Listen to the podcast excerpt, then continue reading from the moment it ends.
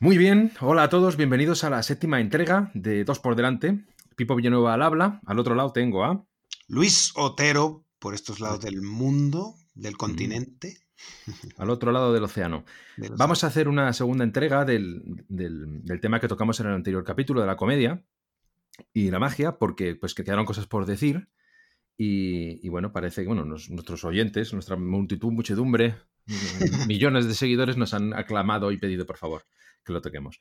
Aprovechamos de paso para explicar un poco, pues, cómo nos organizamos, porque porque han quedado temas sin tocar, porque en realidad nosotros hablamos, Luis y yo hablamos, pero no sabemos exactamente la opinión del otro, ni lo que va a durar, ni a dónde nos va a llevar la conversación. Sí, hemos acordado una serie de temas, ¿no? Una serie de puntos, pero mm, así fue, y así fue en el tema de la comedia, que quedaron, quedaron por tocar pues como la mitad. Y en casi todos los que oigan es así, es decir, nos, la idea es a propósito no saber lo que el otro opina para que en vivo salgan las cosas que tengan que salir y sea más, más dinámico y más, más espontáneo. Así que Así serán todos los demás. Eso es, eh, eso, es, es la idea. Así que nada, empezamos. Empezamos con la séptima entrega de Dos por Delante. Bienvenidos a Dos por Delante. Hablaremos de cosas importantes. Escuchar.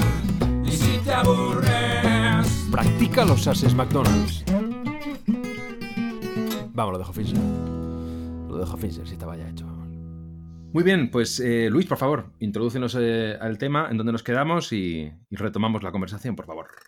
Bueno, quedamos un poquito, y eso creo que lo vamos a seguir volviendo a retomar, porque creo que es una de las cosas más importantes, en eh, si es válido, o sea, hasta qué punto la comedia se puede llevar a la magia, ¿no? Puede ser un poco más fuerte que la magia o puede ir en contra o jugar en contra de la magia, ¿no?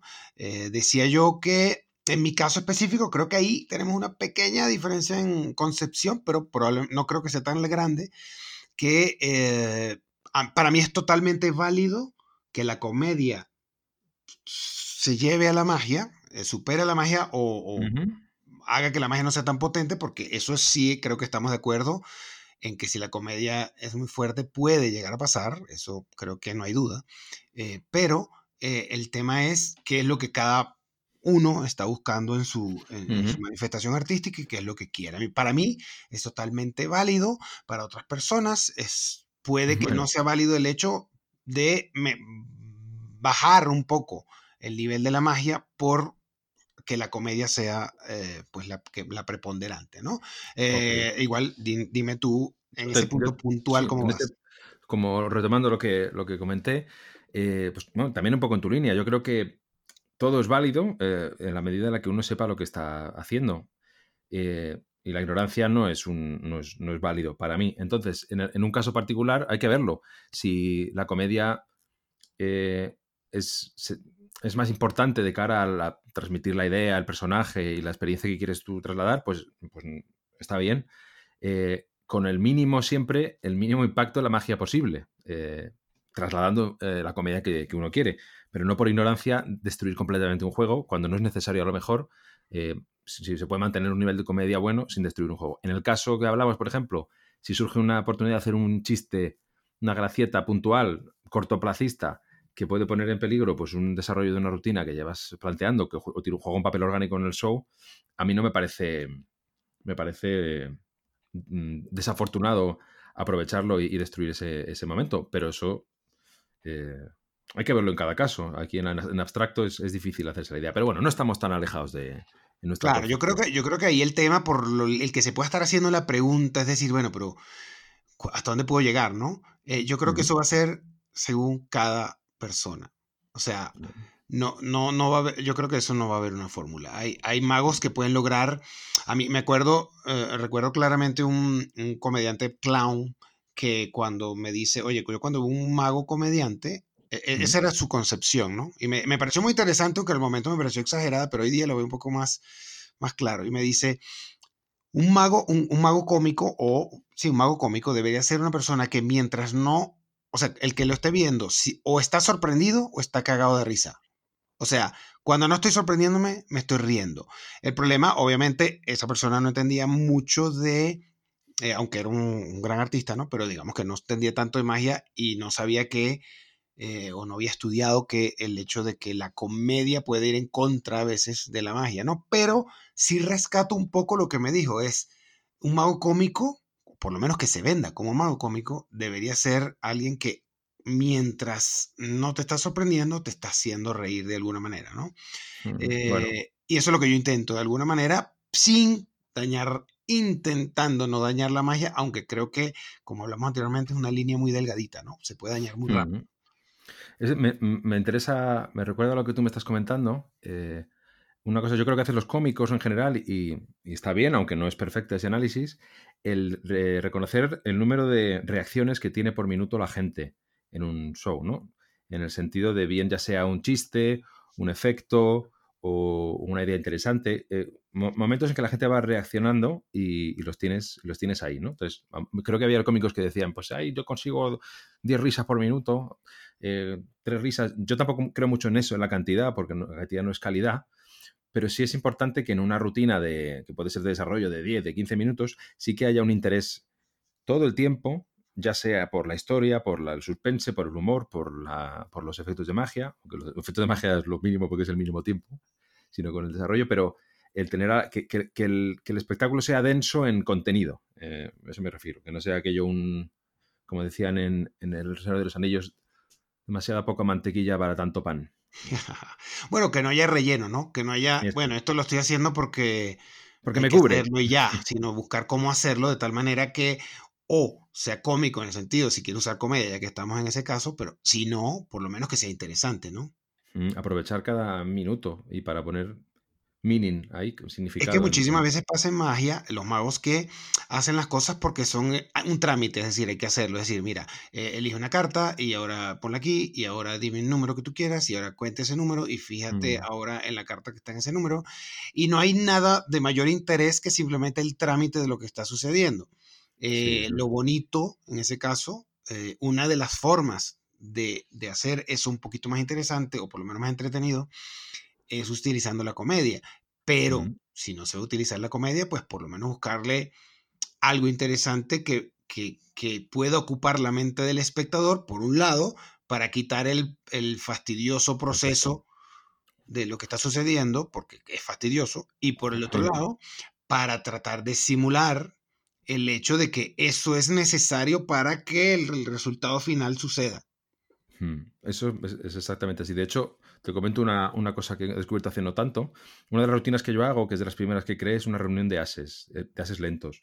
Y el problema que tiene, siempre me lo han dicho, eh, es muy mágica, es, Más, memorable. Es muy lento. He perdido un avión. Es que se llama así. Perdí, un avión haciendo Pero que la introducción, sobre todo, es que es muy larga. Tienes que presentar los ases, eh, las 12 cartas, las firmas, no sé qué. Y una cosa, yo utilizo una goma, una goma elástica en la rutina, ¿no? Ah, la he visto, es hermosa, es muy bonita. Oh, gracias. Y he conseguido, pero esto no lo he visto lo último, que es la entrada de la goma se hace en mitad de la, de la exposición, entre mitad que saco las bases y las cartas, que es un, dos minutos o algo así, justo en medio la saco y tengo un pequeño gag construido que está con un setup majo y un punchline y me, y me soluciona bastante porque se mantiene el interés, hay un interés en esa parte de la rutina que era puramente descriptiva y, y había que presentar esos elementos, pero, pero se podía hacer de una manera que fuera más interesante y, está bien, exactamente es eso. Eso me lleva a, línea de, cómo utilizar la comedia a favor de la magia. Ya hemos hablado bastante de, cómo se la puede comer a veces, pero en otras ocasiones, pues sí sirve. Esta es una de las otras una de, una de las maneras de, aprovecharla. Otra es pues aprovecharla para como una misdirección, una relajación de la, de la atención y de la tensión, como hablamos en el capítulo anterior, ¿no? ¿Qué me dices de eso? Dime algo de eso. Bueno, creo que, creo que no, no lo hemos tanto, bueno, no, que hablamos de, obviamente, eh, cuando relajamos la tensión, pues un momento maravilloso de misdirection, es decir, podemos hacer cosas ahí y se utiliza infinitamente, ¿no? Entonces ya ahí tenemos algo maravilloso, pero hay una cosa que me llama mucho la atención que es para justificar acciones. Eh, yo no creo que el mago deba justificar lo que hace en el sentido de que, bueno, ¿por qué yo encuentro, adivino cartas? Bueno, porque soy mago, es decir, no, no creo que tenga yo que estar justificando por qué dos aros sólidos se unen. O una cuerda que rompí se vuelve a poner entera. Pues, no creo que yo, es mi opinión. Estoy de acuerdo. La justificación no, es una bonita palabra. Exacto, soy mago ya. Pero lo que yo pienso que un mago debe justificar son las acciones. ¿Qué quiere decir eso? ¿Por qué agarraste la cuerda de esa manera? ¿Por qué diste a elegir la carta de esa manera? ¿Por qué la carta no la hmm. perdiste tan libremente? O sea, es decir, justificar las acciones, más no, no la magia que hago, sino las acciones. ¿Por qué? Porque eso lo va a llegar, para mí, a, lo que llamaría Vernon y muchos otros, pues la naturalidad, ¿no? Que parezca, pues, que simplemente no estoy haciendo nada y está pasando, ¿no? Eh, entonces, yo creo que la, muchísimas acciones que hacemos en magia no tienen justificación. Son cosas que hacemos y decimos, bueno, pero esto hay que hacerlo porque si no, el truco no sale. ¿Cómo carajo justifico eso? Bueno, la magia, la, perdón, la comedia es muy importante para eso, porque la comedia tiene una justificación por sí sola que es hacer reír. mira, te pongo el ejemplo claro de, eh, no, sé, no sé cómo lo llaman en, España, eh, un dado em, que se mete en una caja, es un truco muy, muy antiguo, se mete un dado en una caja y dice, ¿cómo El dado pasa, pasa. Pasa, el que dice, ¿cómo quiero pase? Visible o invisible, ¿no? Sí. Y se mete en otra chistera. Sí, sí visible y ahí se hace lo que hay que hacer y pues, ok, ahora lo voy a hacer de forma visible y se vuelve a hacer, ¿no? Ese paso hay que hacerlo porque si no, no salía el truco. Ah, pero se justifica perfectamente en ese caso, independientemente que el truco nos guste o no, estoy hablando simplemente de la utilización de la comedia como una herramienta para justificar cosas que de otra manera no podría, no, no, no habría justificación para ella. Entonces, al decir, ¿cómo lo quieres? Paso visible, invisible. Ah, visible, entonces lo pasa visiblemente. Entonces la gente se ríe y, dice, no, pero invisible es mejor. Y pum, ahí lo saco y hago lo que tengo que hacer. Ahí es un ejemplo clásico de cómo la comedia puede servir para justificar acciones que de otra manera no tendrían, serían ilógicas. ¿Sí? esa es otra cosa que eh, mm, está relativamente poco utilizada en magia, porque se utiliza eh, en, magia con comedia, quiero decir, la comedia se utiliza más como eh, o, entretenimiento puro, que, que, también tiene su valor, ¿no?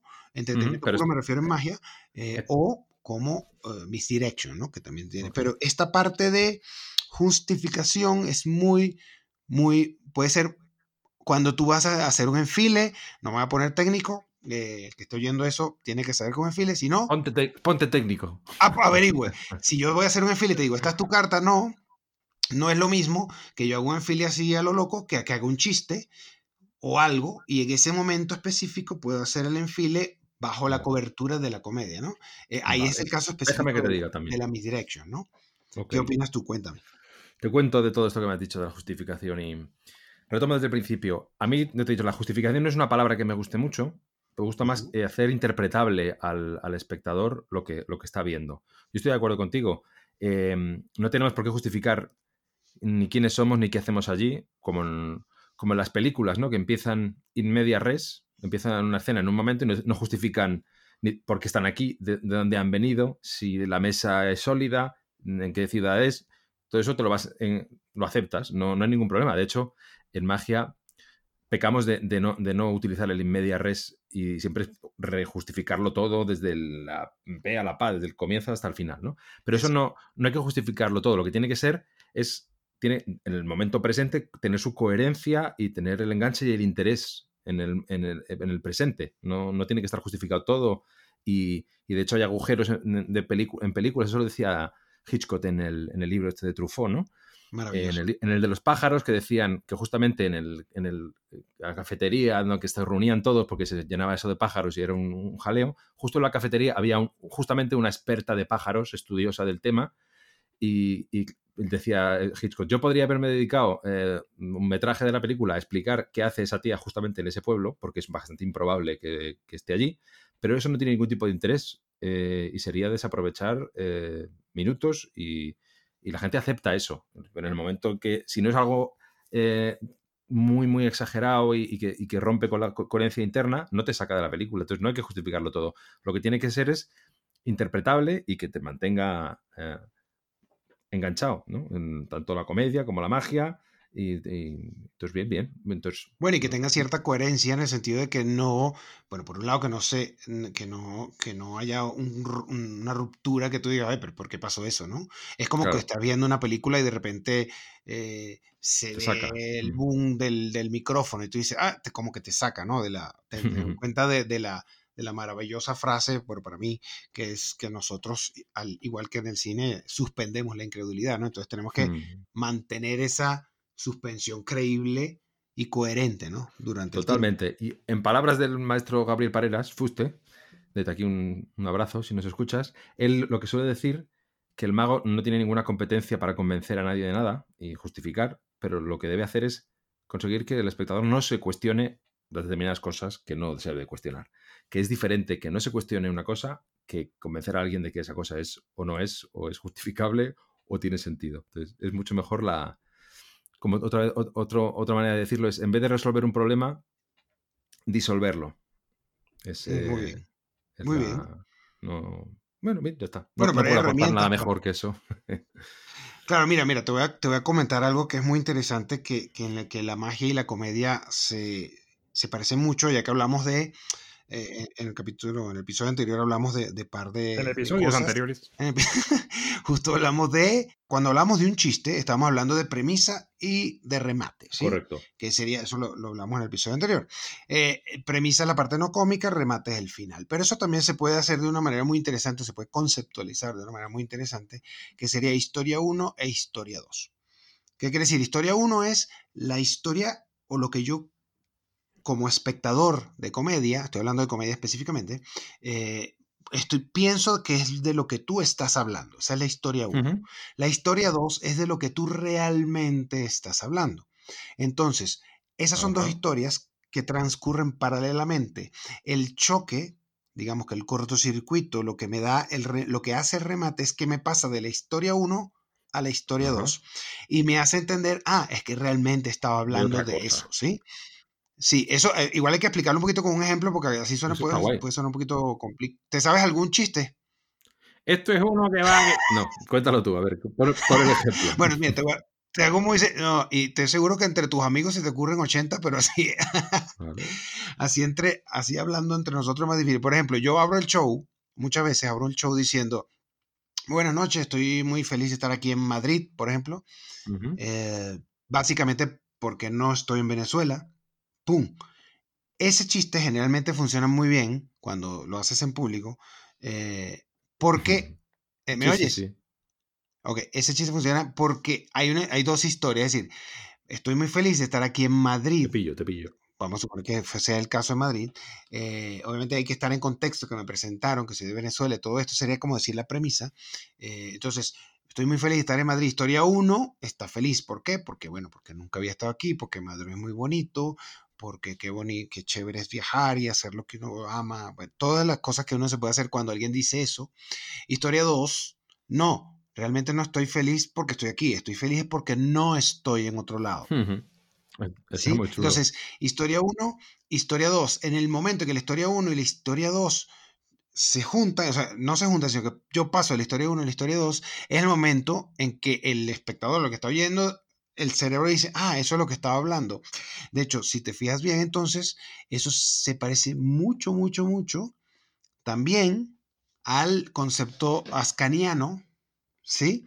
De vida interna y vida externa, si, si lo analizas También son como dos historias paralelas. La historia que el público, porque si, si lo vemos, si lo analizaríamos, un truco sería como una pequeña historia, ¿no? Ujú. Un espectador toca una carta, eh, elige una carta, eh, la mezcla, se pierde y el mago la encuentra. Esa es como una pequeña historia, ¿no? Entonces, esa es la historia uno, digamos, la historia que el espectador ve. Después está la historia dos, que es mucho más compleja, que es la verdadera historia, que es elige la carta, pero la carta no es tan libremente elegida, bueno, para no hablar de cosas técnicas, y la, cuando la pone en la baraja, no la pone exactamente donde quiere, ta, ta, ta, to- todo ese tipo de cosas. Pues ¿no? yo creo que no estoy de acuerdo contigo en ese ejemplo que has puesto. Fíjate. Me encanta que no estés de acuerdo. A ver. Porque la historia de la vida interna no es una historia para el espectador, a su, a su, a su entendimiento eso no, no existe, no debería existir. Lo que sí te compro es que, eh, yo esto lo leí de, no me acuerdo, quien decía que el, que el, hecho de, la, gente puede tener la idea,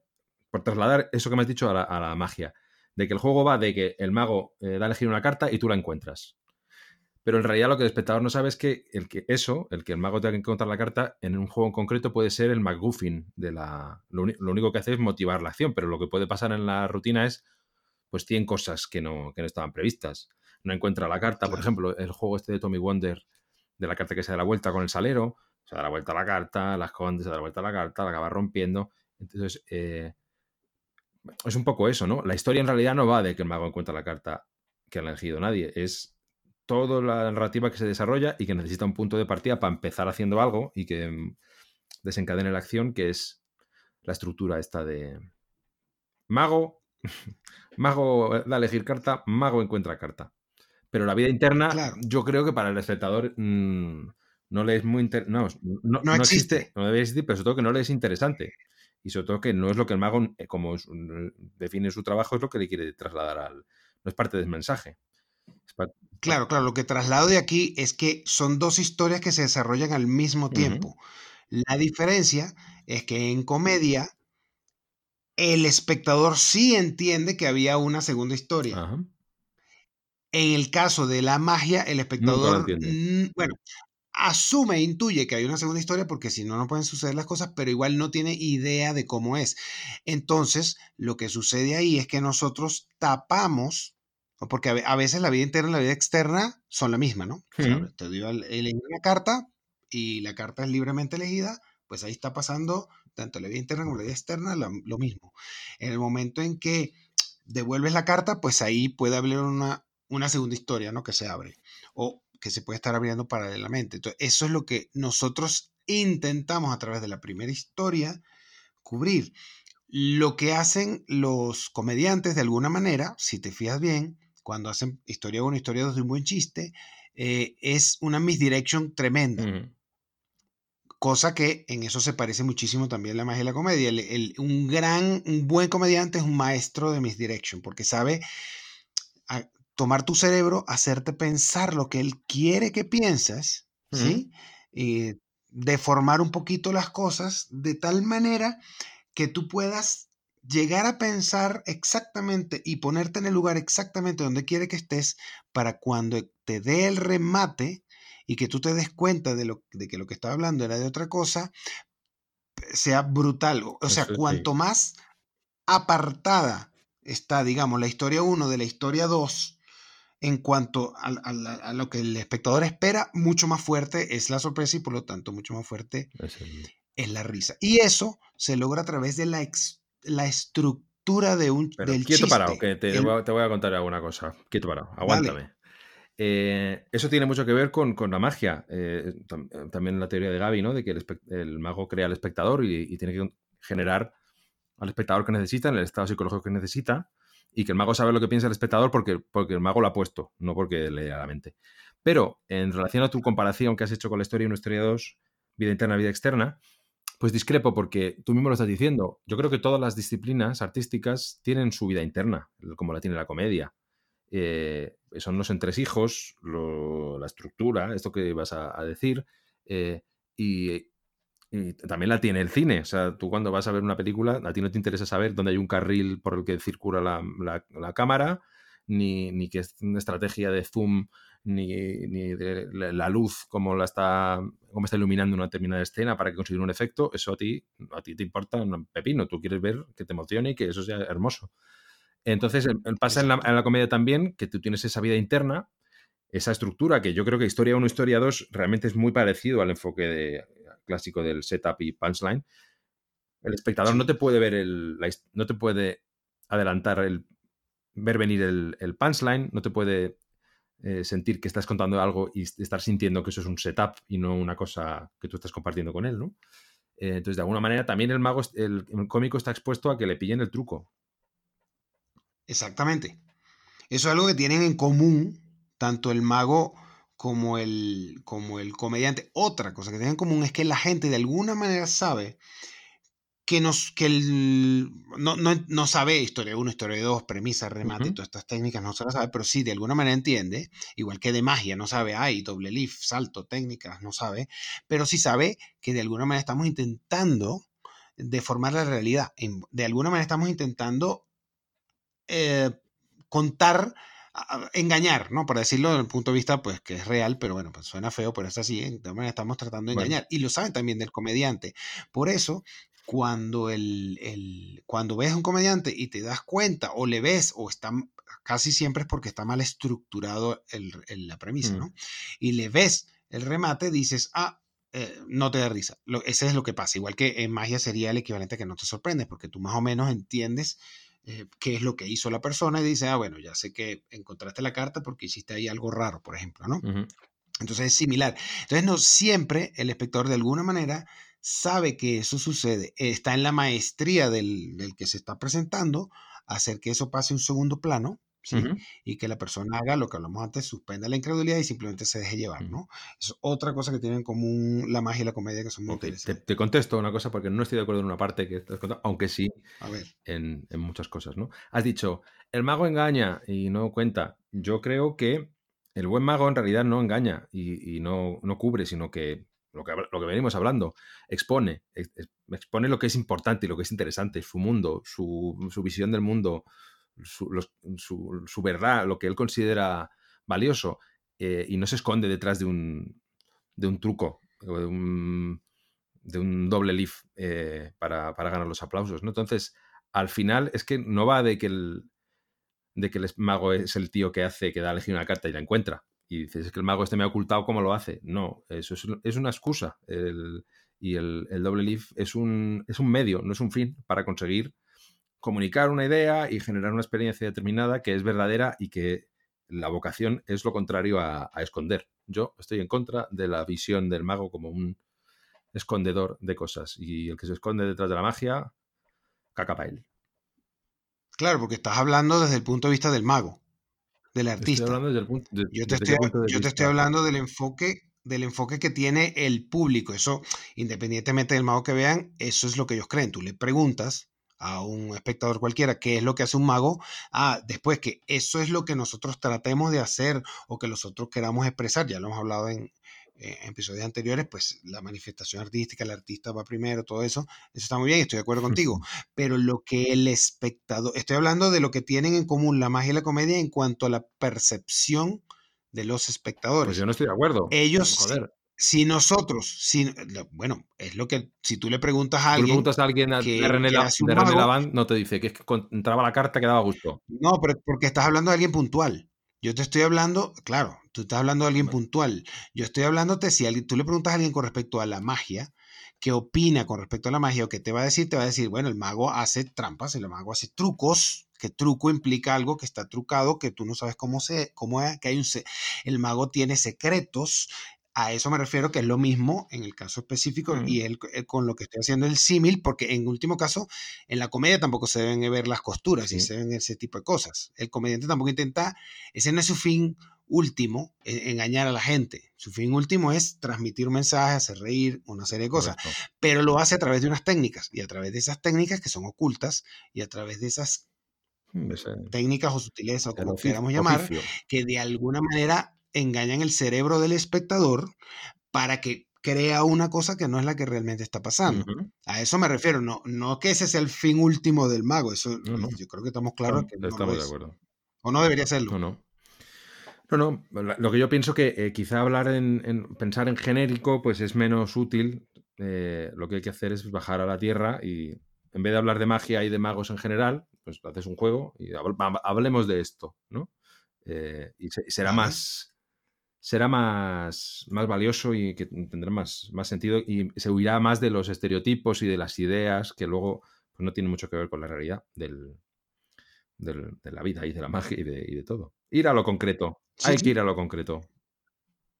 Bueno, lo, lo concreto es que hacemos lo que acabo de decir, hacemos utilizamos herramientas, utilizamos técnicas, utilizamos sutilezas, todos los magos, quien sea que nombres, que sirven para lo que acabo de decir, para engañar la mente del espectador para que piense una cosa que no es realmente la que está pasando. Eso es, eso es un hecho cierto. Ahora, que eso sea la finalidad que estamos buscando, no, pero que nos basamos, que nos no que nos basamos, que nos valemos de eso para lograr otras cosas más profundas, más grandes y más interesantes, pues claro, obviamente. Son las herramientas, los instrumentos que se utilizan, eso estoy completamente de acuerdo.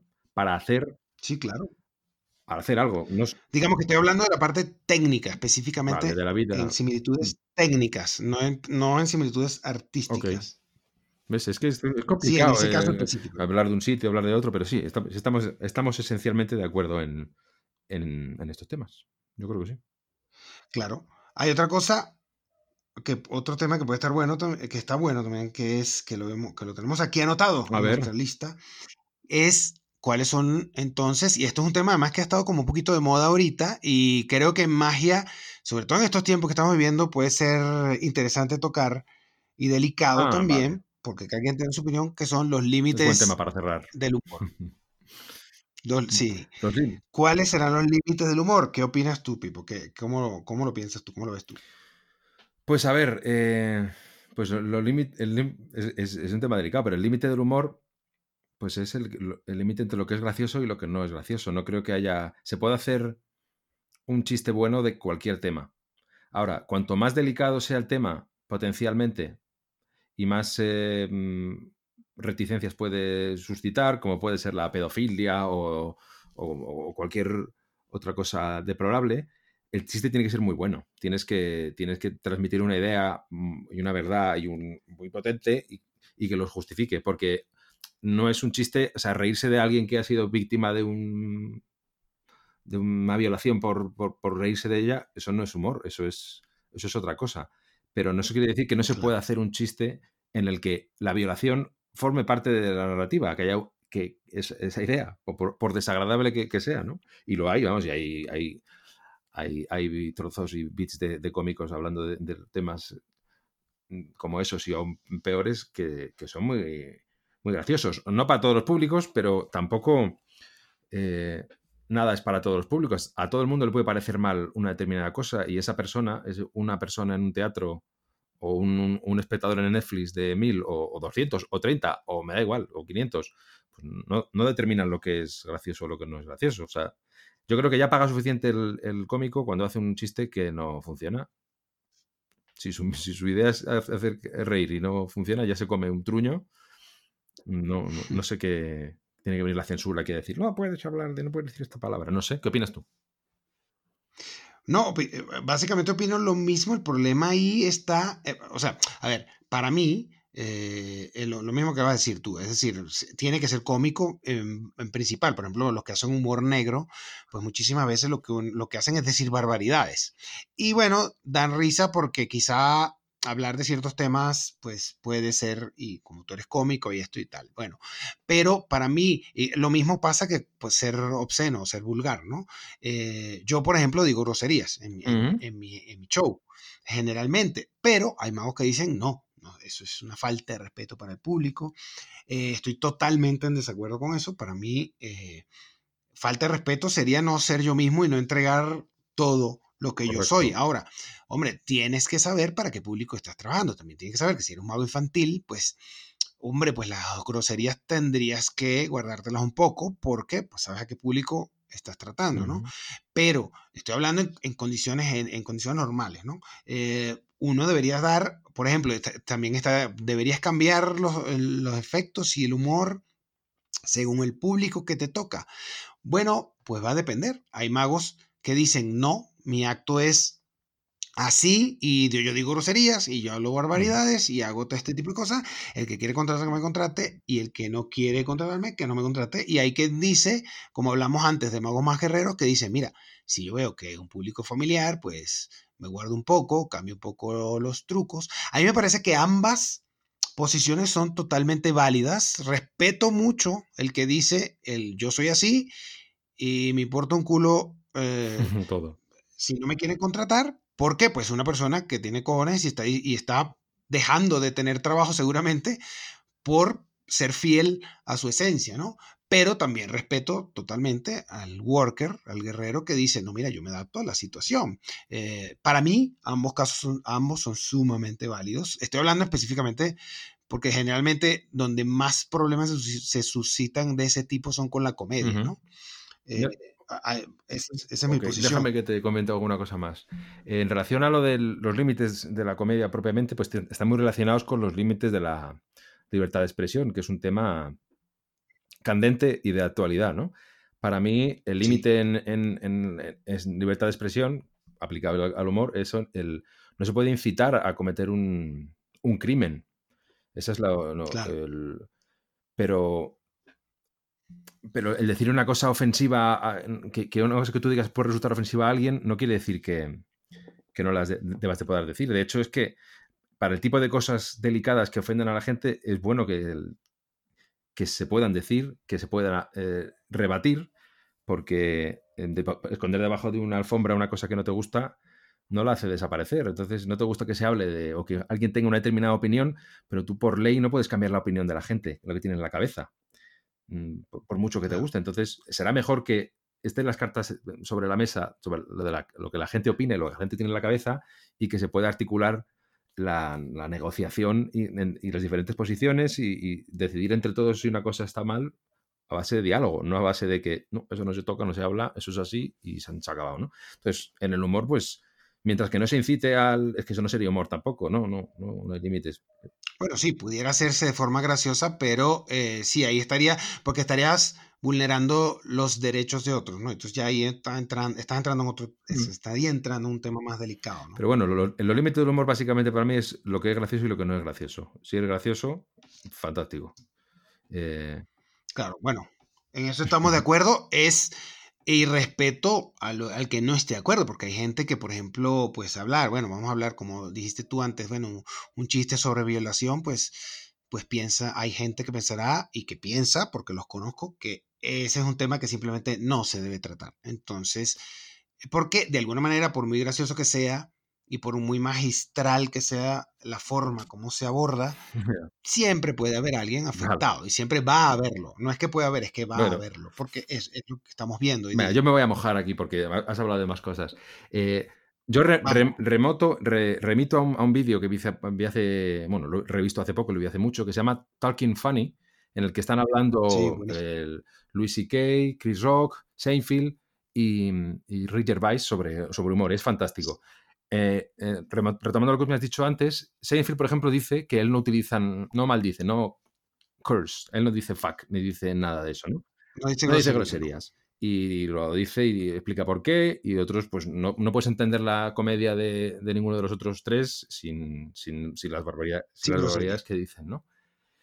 Y en relación a lo de mm, lo de eh, que si se ofende, bueno, yo, yo lo que tomo una frase prestada de, otra, otra, persona también dice, yo me puedo sentir ofendido de determinadas cosas, yo mismo, o sea, puede alguien decir una cosa, puede decir un chiste y me puedo ofender, pero lo que no hago es ofenderme on behalf of others. Yo no me ofendo eh, mm, solidariamente con otro grupo que no soy yo. Entonces, si alguien dice una cosa y ofende a otro, pues, pues que se tiene todo el derecho a hablar, a, expresarse, pero, pero muchas veces pues, tú no puedes ah, eh, hacer un chiste sobre violaciones mm, porque, pero, pues, bueno, yo tendré que, me parecerá gracioso o no, pero si, y si al quien no le parezca gracioso que lo, que lo, que lo diga, pero si a mí no me ha ofendido, yo no me, no me hago, no me llevo la causa de, que no se ofenda a uno o a otro. Yo creo que eso es muy paternalista, no, no lo comparto. Y además es que muchas veces no es real. Eh, un ejemplo, por ejemplo, de, Dave Chappelle, que es otro cómico que me fascina.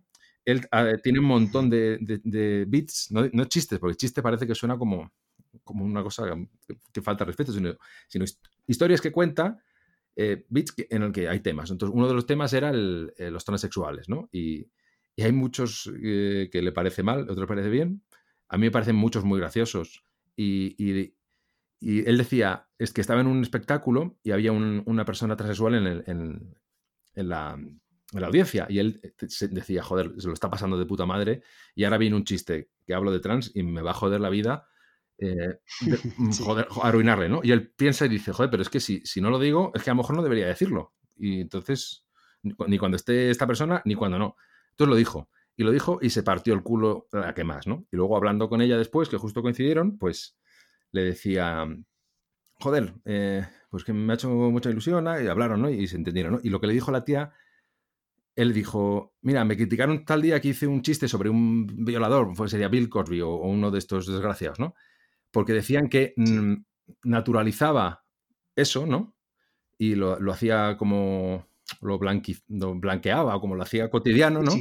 Y dice, pero, también eh, me, dice, y le dijo la, esta persona, sí, pues ya me gustaría que te dijeran lo mismo ¿no? de, los, de los chistes con, con transexuales, que, lo, que lo, lo, cotidianiza. Es una realidad y, y, no se puede tener un criterio para una cosa opuesto a, a, la otra, ¿no? Entonces, a mí me parece que, que no, que se puede hacer eh, chistes de otros y si alguien existe dice un, chiste de, transexuales y ofende a un transexual, pues yo le apoyo y, que el, transexual em, hable. Pero yo no voy a criticar un chiste de un tema que no me ofende a mí mm, solidariamente contra un grupo que no sé ni si, no represento yo, ni sé lo que opinan, ni, ni, es, me parece que no me toca jugar ese papel, ¿no? Fíjate, en el lío en el que nos hemos metido. Como espectador. Como espectador y como humano.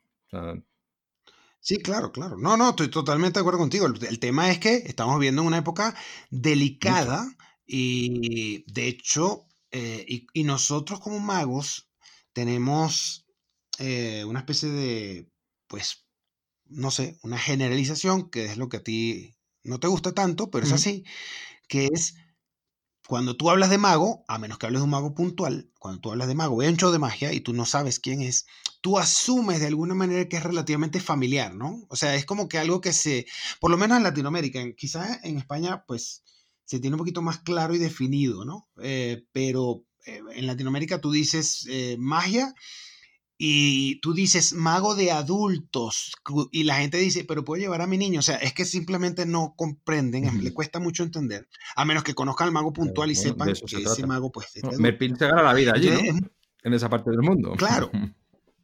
Sí, pero yo, yo, creo que en España pasa muy similar también. Eh, entonces, el asunto, a menos que vayas a ver un mago puntual que tú sepas cómo es, entonces el asunto es, es válido, porque para tú construir tu rutina y, y tu desarrollar tu personalidad, tú tienes que irlo haciendo a medida que te vas presentando. Y eso tienes que hacerlo delante de todo público y el público solo se va decantando y se va filtrando. Es decir, hay gente que le va a gustar lo que tú haces, hay gente que no, como en la vida todo es así, pero eh, hasta qué punto es válido, pues de repente decir, hablar de cualquier tema, eh, porque nosotros somos, tanto tú como yo, pues en eso coincidimos, pues que mira, se puede hablar de cualquier tema mientras sea este hecho, de, está bien hecho, está bien hecho el chiste, está bien estructurado y de risa, eh, está bien, pero hay gente que no va a pensar lo mismo. Entonces yo, mi opinión puntual, yo solo para cerrar este punto, es que hay que hacerlo o debería uno hacerlo porque es la forma de explorar, la forma de buscar y, y, es la forma de proponer. Y como en toda propuesta, va a haber gente que te va a comprar la propuesta y gente que no. Mm. Estoy de acuerdo contigo. Y te continúo también retomando una cosa que me has dicho, no te, no te he respondido. Eh, si el mago debe adaptar o si yo estoy de acuerdo eh, entre las dos cosas, el término medio. O sea, tú no puedes cambiar tu acto o, eh, porque, porque no sea apto para todos los públicos. Creo que uno se tiene que dirigir a lo, a lo, que le gusta y a donde quiere dirigirse. Pero eso no quiere decir que cuando tú estás ya allí en el sitio, tienes un determinado público delante, como pasa en cada Show, tu labor como artista ahí es llevar a esa gente a la experiencia mejor que tú puedas en el estado en el que esté. Hay días que son un grupo de gente que tiene una energía brutal, otros días son unos muermos del copón. Eh, entonces, tú obviamente te adaptas y cambias y, reconduces eh, para, con el objetivo de llegar al máximo. Entonces, esa experiencia. El otro día me, pasó justo con Jaime en el show que hacemos semanalmente, que hicimos un sold out de un, un día con mucha antelación, nos sorprendió bastante. Y llegamos allí y es que era un colegio, eran 45 sitios, eran 44 eran de un colegio de Murcia, de un instituto, de gente de 15 y 16 años. Y dijimos, Dios, porque eso cambia totalmente la dinámica, lo sabes tú, del, de la gente. Entonces estábamos justo antes diciendo, pues yo iba a decir aquí no sé qué de María Calas, y pues no, esto no. ¿Cómo es un youtuber? ¿Cómo es el nombre de un youtuber? Daddy Yankee. Venga, pues esto lo hacemos así, tal, y esto, cual. Y lo, y lo cambiamos. Y no es que fuimos ahí y dijimos, aquí vamos a decir palabra por palabra lo que se dice normalmente, porque aquí esto que aprendan, no. Eh, eh, sino adaptamos y, intentamos de, eh, llevar a ese público en concreto a la, mejor sitio posible, ¿no? Entonces eso no, se trata de, este soy yo y queda en poco aquí, vamos a hablar de, mi libro. Pues sí, no, no, son las dos cosas. Sí, yo creo también eh, está en qué punto de tu carrera estás. Eh, por ejemplo, estos comediantes o magos que hablemos, que podemos estar hablando, que son, pues ya la gente paga una boleta para verlos a ellos puntualmente y saben exactamente quiénes son, pues ellos tienen unas licencias para hablar de ciertos temas porque ya se la han ganado con el tiempo y ya como que lo que hablé antes, como que ya decantaron su público. Esta es la gente que viene a verme a mí, sabe que yo hablo barbaridades y digo grosería. Muy bien. Y y ya está. El tema es cuando es un open mic, por ejemplo, un bar o un lugar, y donde la gente simplemente va a ver comedia, pero tú no sabes. O eres un mago contratado por un evento corporativo y nadie de ahí sabe quién eres tú. Ese, por ejemplo, es un público que no va a ver. Eso es diferente. O sea, yo estoy de acuerdo que no, tiene por qué conocerte. Si, si tú vas a una sala a ver a un tío, pues tú no sabes que ese tío dice palabrotas, pero lo vas a saber si las dice. Pero que tú no lo sepas no quiere decir que el tío no lo pueda decir.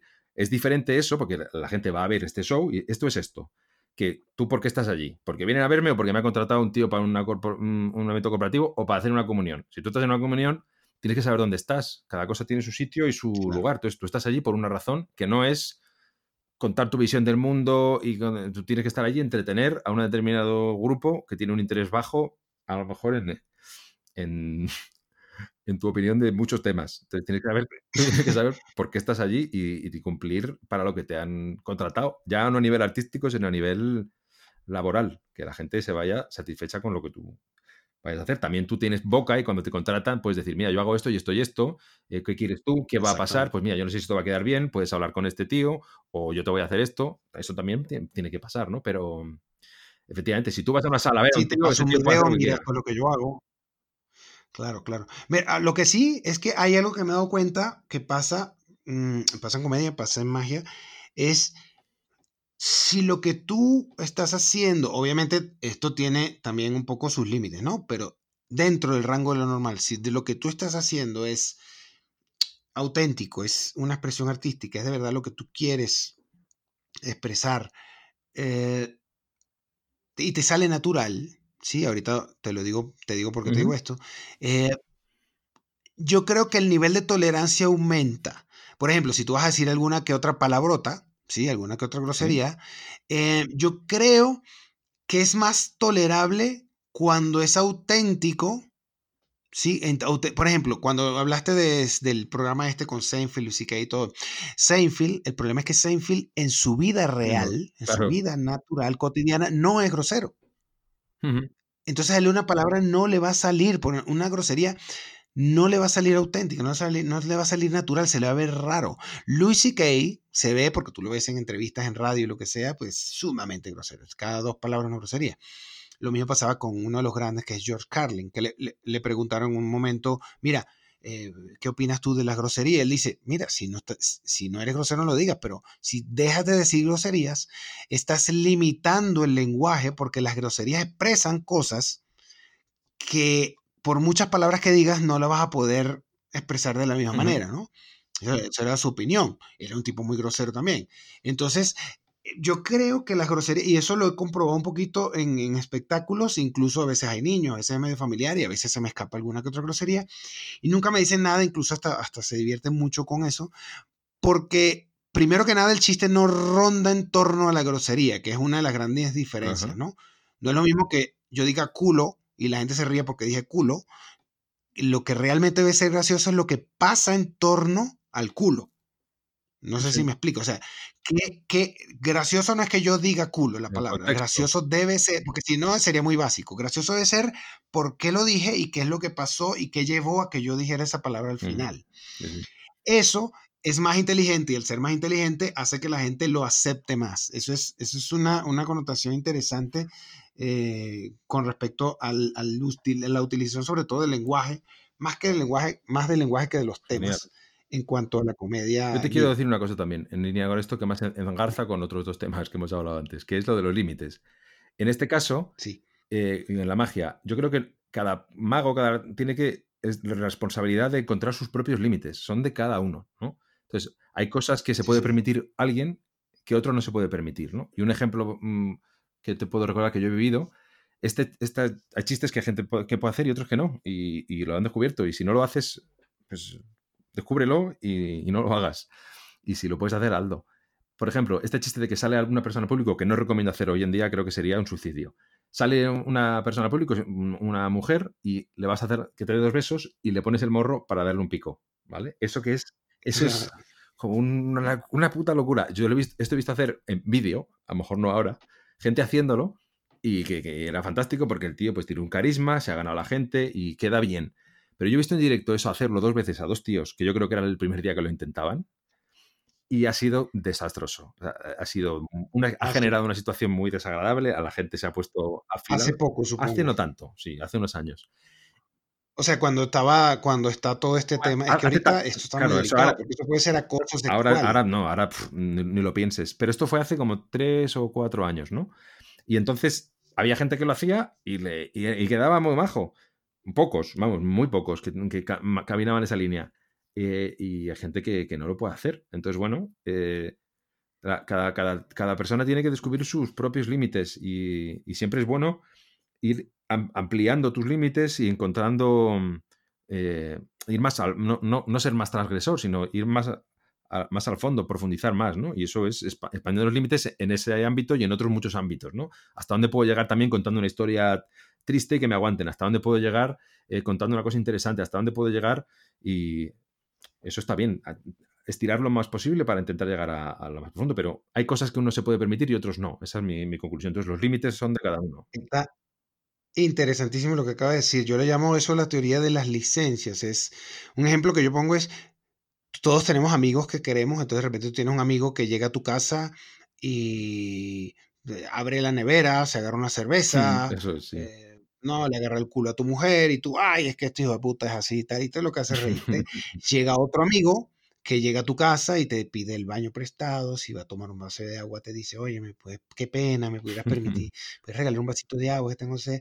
Y tú, y- y, hombre, tú a los dos los quieres igual, si este, que de repente es así todo penoso, porque es así su personalidad, de repente abre la nevera y, y, y abre un- y se toma el agua de la nevera, pues tú te, te va, te va, no te va a gustar. Vas a decir, epa, pero ¿qué pasó aquí? Y cuando el otro amigo tuyo, que a lo mejor ah, viene a tu casa y se agarra la, y se agarra y toma directo de la jarra de la nevera y tú dices, este hijo de puta, y te ríes, pues es lo mismo. Sí, sí, cada, quien como que se va ganando sus Claro. licencias según su personalidad de cosas que pueden hacer, sobre todo porque tú entiendes que es inofensivo. Yo creo que ahí está la Claro. clave. Que tú entiendas que lo que estás haciendo no es por maldad, no es por abuso, no es por nada, sino que es que es como, bueno, este hijo puta Hmm. así, algo Sí, así, sí, ¿no? sí, completamente. Muy buen ejemplo de la vida cotidiana.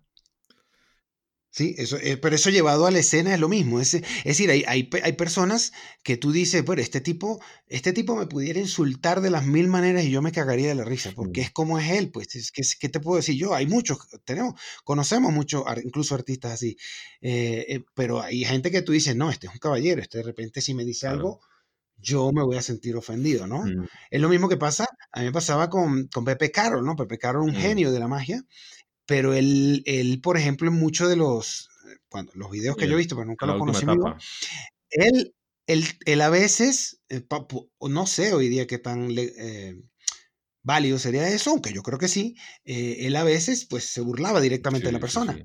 si era calvo, si era gordo, de cómo estaba vestido. Muchas eh, veces no estaba muy bien, a mi juicio, ¿eh? sobre todo al final. Bueno, para, para, es que para mí es muy válido, porque también la personalidad de, de él un poquito se lo permitía, él era un poquito irreverente en ese sentido. Además, me parece validísimo a mí porque yo de alguna manera también soy un poquito de esa escuela, es como Williamson, Williamson a veces, pues hombre, sube una señora, yo lo vi en un show, en un video, subiendo una señora al escenario y con la cartera le daba con el culo. O sea, es... Pero ves que nos reímos, pero nos reímos porque sabemos que es Williamson. Y decimos, y decimos lo, lo que hablamos antes, ese hijo de puta Williamson es.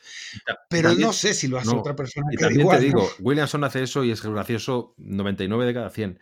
Pero yo no estuve, pero me han contado una en que hizo eso mismo, sacó una tía y no sacó la tía adecuada y, y se, y se comió un truño.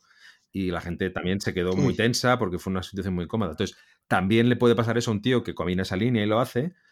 Y tampoco es justo juzgarle por eso. Si a una persona le pasa eso, dice, Claro. es que eso lo tienes que quitar, eso, pues bueno, mm, no te compete a ti. Pero Claro, es que, es que lo que tú dijiste, lo que tú dijiste para mí es muy importante en la exploración eh, de lo que puedes y no hacer. Y es que cuando tú estás explorando y expandiendo tus límites, como tú mismo dijiste, que yo creo que hay que hacerlo, pues va, va a haber un punto que vas a decir, eh, ¿Por ok, qué- aquí, por qué hago eh, aquí ya no puedo, aquí, aquí ya no puedo llegar. Y en el momento que dice aquí ya no puedo llegar es porque la cagaste y algo pasó. Y dijiste, Uy, uy, esto, uy, creo que esto ya, hasta aquí llegan los límites de por lo, por lo menos de esto que estoy haciendo, hasta aquí llegan los límites. Mis límites hoy. esto a lo mejor si trabajas y lo cuidas, pues a lo mejor puedes hacerlo, ¿no? Pero bueno, yo digo todo esto y yo soy muy. Mi, el humor que yo mm, despliego es bastante para todos los públicos, ¿eh? No es que. Pasa que tengo esta opinión. Ah, sí, yo. yo digo.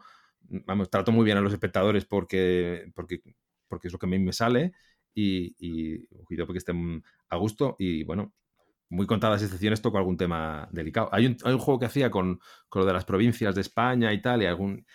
Pero que, que, no es delicado, pero hoy en día que hay un pues este conflicto eh, con Cataluña y tal, pues en, en España lo hago y yo no es que me posicione, simplemente lo pongo en la mesa, ¿no? Hay, hay, 52 cartas, 52 provincias, y ya solo eso genera, bueno, a lo mejor mañana va a haber 48, pero bueno, no, no, te, no, no, te posicionas, es muy gracioso, pero yo creo que si lo, si lo hiciese allí, como está la circunstancia ahora, me tiraría en tomates. Solo por decir eso, no sin, posicionarme y todo. Pero yo en general no, no, exploro mucho. Quizá debería hacerlo más, pero tengo esta opinión. Bueno, pues es, eh, pero es un tema, es, también es un tema de la búsqueda que uno quiera. Por ejemplo, a mí me gusta, porque soy así, de, por ejemplo, agarrar a un amigo, lo soy con amigos, lo soy con todos, que y les digo cualquier cantidad de barbaridades. Entonces, eh, en público, eh, digamos, cuando hago, hago, shows, muchísimas veces eh, cruzo rayas y hago cosas que otros magos dirían, uy, pero este se fue hasta un punto, pero es mi, es, mi punto, obviamente estoy leyendo siempre al público para saber si lo que estoy haciendo va gustando o no, estoy leyendo sobre todo al espectador, si es el caso específico que al espectador le estoy diciendo o le estoy gritando, le estoy haciendo cosas, que veo y lo voy leyendo, ¿no? También porque no quiero llegar a un punto de incomodar. Pero es, es una fórmula y es una de las formas que yo he encontrado de hacerlo que me gustan y me resultan muy bien. Entonces, hasta ahí intento llegar yo y intento explorar. No quiere decir que muchas veces en, ese, en, ese, en esa experimentación, en esa búsqueda, eh, he cruzado la raya. Sí, la he cruzado y ya sé hasta qué punto, pero la única forma de saber cuáles son tus límites es cruzar un poquito la raya y decir, uy, hmm. aquí no, y te devuelves. Creo que es la forma, y creo que la, eh, es una forma arriesgada, pero la, prácticamente es la única, porque cada persona es un mundo y cada persona es hmm. diferente. Solo para cerrar, yo quiero decir una cosa. Eh, respecto a los espectadores, yo no creo que sea una buena manera de, aproximarse a esto, considerar a un espectador como un prop, como un objeto mm, que tú puedes utilizar como si fuese un, una flor que echa agua para que el resto se ría, ¿no? Yo creo que esa no es la manera de tratar al espectador. Eso no quiere decir que tú no puedas tocar temas y plantear cosas y hacer cosas que sean delicadas y en el límite, pero para mí el espectador tienes que cuidarlo y, y si se ofenda, si se ofende que sea de piel para adentro, pero no porque tú le, que todavía hay, hay, muchos magos que, que, sí, un poco en la escuela de Carroll mal entendida, cogen al espectador, lo sacan ahí y hacen el show de él y de y todo el mundo se ríe porque pues, es, eh, la risa fácil y funciona, pero, mm, pero hay maneras de... Cuanto más delicado es lo que tienes que hacer, tiene que ser más inteligente lo que, la broma que, quieres plantear para mí. Entonces, eh, eso se da de bruces con coger un espectador y, y reírte de él. No, no, hay que, hay que cuidarle. Eso no quiere decir que tú puedes decir algo que se ofenda. Bueno. Sí, no, no, no, la idea no es que se ofenda, pero ahí sí, bueno, en ese caso sí diferimos un poquito. Yo pero eh, hablo en la práctica de cómo yo lo hago, ¿no? Y como veo gente que lo hace, eh, mm, que me gusta, ¿no? Hay unos que obviamente se exceden en la raya. Yo sí eh, tengo que decir que utilizo los espectadores un poco, no como un prop, no como un prop, sino como un ser humano que está ahí interactuando conmigo.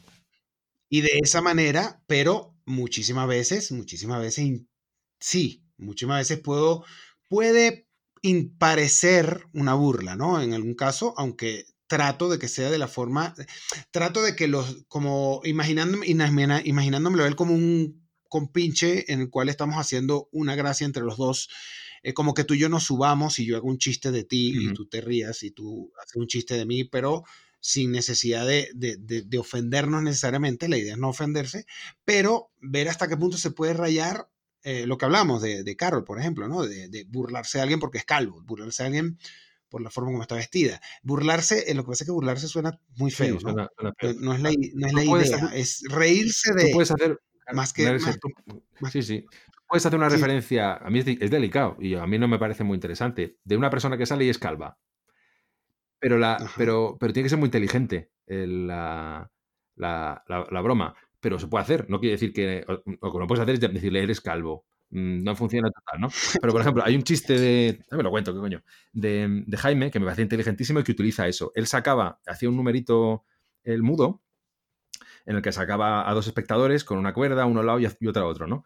Y él, el bruto, fíjate lo que hacía, cogía una, con unas tijeras de la cuerda, se cortaba un mechón de pelo él. Tú fíjate. Y le cortaba un trocito de- pelo al espectador de la derecha. Uy. Y él, era delicado, pero lo hacía un poquito y era muy potente. Y claro, iba al del espectador de la izquierda a cortarle y era calvo. Y hace, mm, bueno, y guarda, la- guarda las tijeras, ¿no? Entonces, ahí está haciendo una referencia a que un tío es calvo, pero es, está muy bien estructurado, la gente se meaba y el tío también se meaba. Y no le estás diciendo, eres calvo, eh, vete a Turquía. No, eh, lo estás usando para la, para la comedia y me parece fantástico, es brutal. Sí, yo creo que ahí, ahí es donde está la raya, pero también creo que va a pasar, todo se va a reducir a lo que hablamos al principio, digo yo para cerrar ya ya mi parte, eh, lo que hablamos al principio, que es, mira, hay gente que tiene licencias para hacer ciertas cosas, hay gente que te puede decir todas las barbaridades del mundo y tú te vas a cagar de risa y todos se van a cagar de risa y hay gente, y yo creo que hay que descubrir eso en cada quien, en caso de que sea lo que la persona de alguna manera eh, quiere lograr, ¿no? Si ya tú eres una persona muy respetuosa que no dirías ni una sola No grosería, le, pues no le cortaría el pelo a nadie, ¿no? la digas porque la Totalmente. cagarías. No la digas bajo ninguna circunstancia, Mm. ¿no? Pero si la vas a decir, con más razón tienes que buscar hasta dónde puedes llegar eh, siendo tú como artista. No hay una regla definida porque es arte al fin y al cabo. Correcto. Pues nada, eh, para cerrar, Bueno. pues eso, animamos a la gente a que explore sus límites y que no diga, que no corte el pelo a los espectadores. No nos, no nos hacemos responsables de Sobre todo si son calvos. entonces, son calvos, que duele mucho. Pues nada, ha sido un gusto completar el tema este. La verdad que ha salido también otro, otro buen trecho y hemos tocado temas muy interesantes. Sí, sí. Así que bueno, nos Sí, vemos en el siguiente episodio. Aquí Un- terminamos. Un chao. chao, chao. Hasta aquí llegó dos por delante. Un capítulo muy interesante. Compártelo con todos tus amigos. Si no lo haces. En tu siguiente show se ofenderán 13 espectadores. Y el técnico. ¿Y tu perro?